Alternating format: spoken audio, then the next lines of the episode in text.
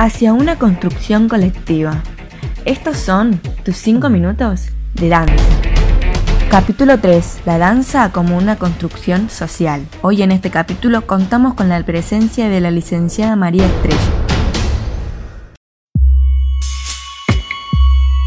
Este capítulo, con la participación especial de la licenciada María Estrella, buscamos generar una reflexión en retrospectiva sobre la configuración sociocultural del cuerpo y cómo esta construcción de ideales se puede ver reflejado en diferentes momentos y estilos de la danza a nivel histórico, en la forma como es visualizado estéticamente y en la forma como narra múltiples historias, la escénica, la personal y la cultural. Gustaría introducir esta primera pregunta desde la influencia del gusto social de la belleza en la danza. ¿Cuál es tu opinión? Bien, primero debemos entender que los agentes del campo de la danza se posicionan con diferentes miradas. Por un lado, encontramos a sujetos que le atribuyen el valor al accionar del movimiento, independientemente de si esto es bello o no. Y otros valoran la belleza del paso o del cuerpo. Pero, ¿qué se considera bello y qué no? ¿Qué es belleza hoy? ¿Desde dónde se impone la belleza? ¿Cuál es su propósito? ¿Qué es lo que limita y da forma a nuestro gusto? Entonces, ¿por qué estos agentes que le dan el valor al movimiento no pueden pensar que eso también puede ser bello. La sociedad, los artistas, marcan un ritmo sobre lo que desean ver y mostrar, y este gusto social pone en evidencia la ética y las creencias populares que se forman en los distintos contextos históricos y culturales. Hoy, todo es valorado desde la belleza.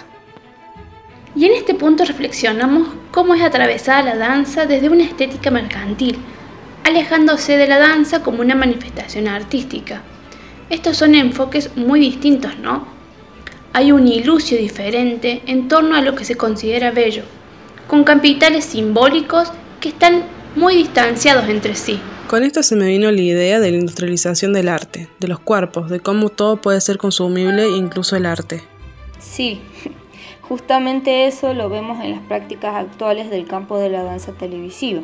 Se sigue profesando los ideales de la perfección, una imitación de ideas inmutables, un cuerpo geométrico aidético, cuerpos neutros que bailan haciendo movimientos rigurosos con gran armonía. Este tipo de capital pretende alcanzar la danza mercantil. Por ejemplo, en los castings se remarca esta mirada de belleza en los cuerpos danzantes, el cual su grado de belleza depende de su distancia o cercanía respecto a ese canon normativo que fija de antemano las reglas de perfección a seguir. Entonces, ¿qué se considera como manifestación artística y qué como mercado? ¿Qué venden las academias, las pantallas? ¿Cómo se diferencia el mercado con el arte? Claramente todo es muy comercial. Estos modelos han sido históricamente construidos, reproducidos y algunos recientemente deconstruidos debido a los cambios sociales que aún emergen. Esto no quita que este modelo se siga transmitiendo. Los cuerpos en estas prácticas dancísticas, en este contexto comercial, necesitan ser resignificadas y revaloradas. Y sobre la otra mirada de la danza como manifestación artística, y como manifestación artística, el enfoque de la ilusión se basa en proponer un espacio hacia la libertad, hacia la diversidad y a lo integral. Buscan una danza emergente, transversal, crítica y analítica, que cuestione la mirada social, una danza resignificativa, comunitaria, que manifieste las ideas, emociones, sensaciones y percepciones del mundo una búsqueda perceptiva y sensorial con el otro. Entonces, ¿hablaríamos de una danza comunitaria?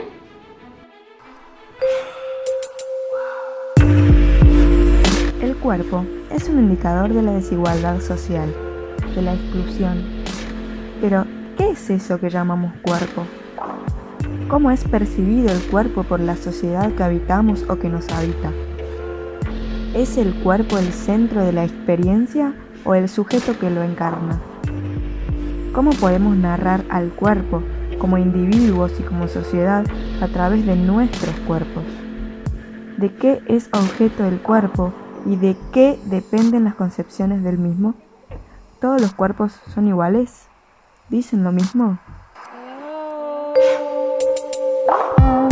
Creo que debemos ponerlo en cuestión para poder emprender un camino de construcción, de ausencia, búsqueda, reflexión, tensión y definición.